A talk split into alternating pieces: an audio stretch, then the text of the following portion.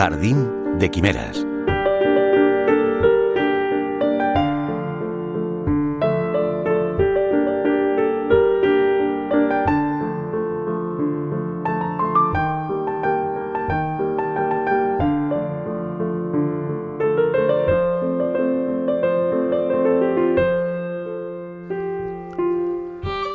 Las memorias de un veterinario vocacional y profesional, que desde 1972 han sido la referencia de millones de amantes de la naturaleza. Unas aventuras y desventuras que nos llevan a la campiña inglesa de la mano de James Herriot, que además de cuidar y curar animales, escribió una buena cantidad de tomos bajo el título Todas las criaturas grandes y pequeñas.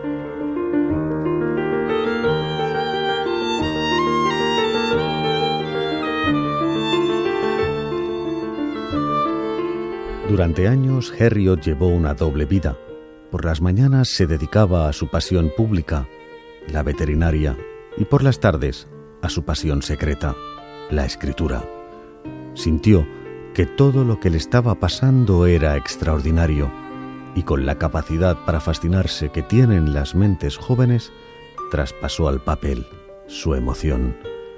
James Alfred White, que luego se pondría de falso apellido Herriot, nació, creció y se licenció como veterinario en Glasgow y poco después de graduarse aceptó un puesto como asistente en una clínica rural del norte de Yorkshire.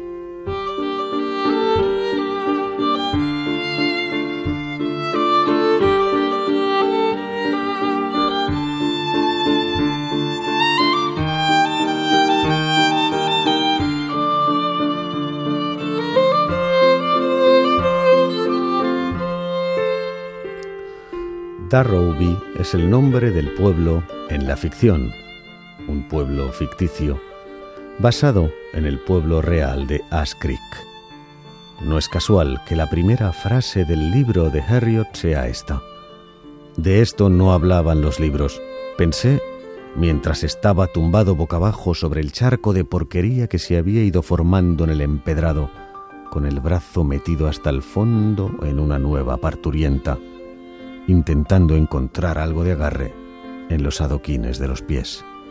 Nada más llegar, Harriot tiene que meterse en el interior de una vaca. Y es que todas las criaturas grandes y pequeñas es un testimonio sobre el amor a los animales, el compañerismo y la vida rural, que nos habla de una época en la que los animales eran fundamentales, la herramienta principal de trabajo y también de supervivencia, como lo fue aquí durante buena parte del siglo XX. A los animales se les quería y se les necesitaba. Eran una compañía de primera necesidad.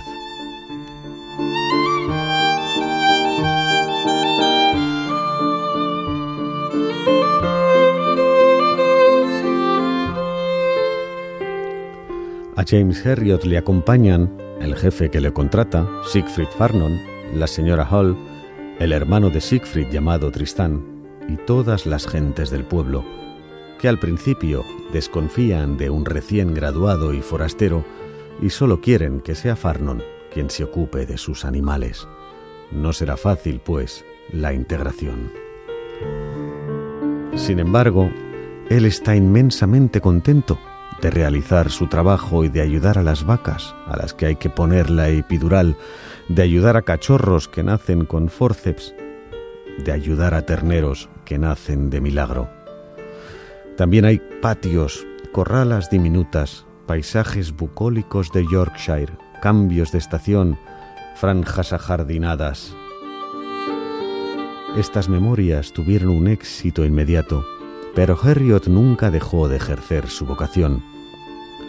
Hay que decir que fue uno de los autores vivos más leídos del Reino Unido y sus anécdotas no pasaron desapercibidas para los productores de la BBC, que ya entonces crearon una serie bajo el mismo título que ahora ha sido filmada de nuevo.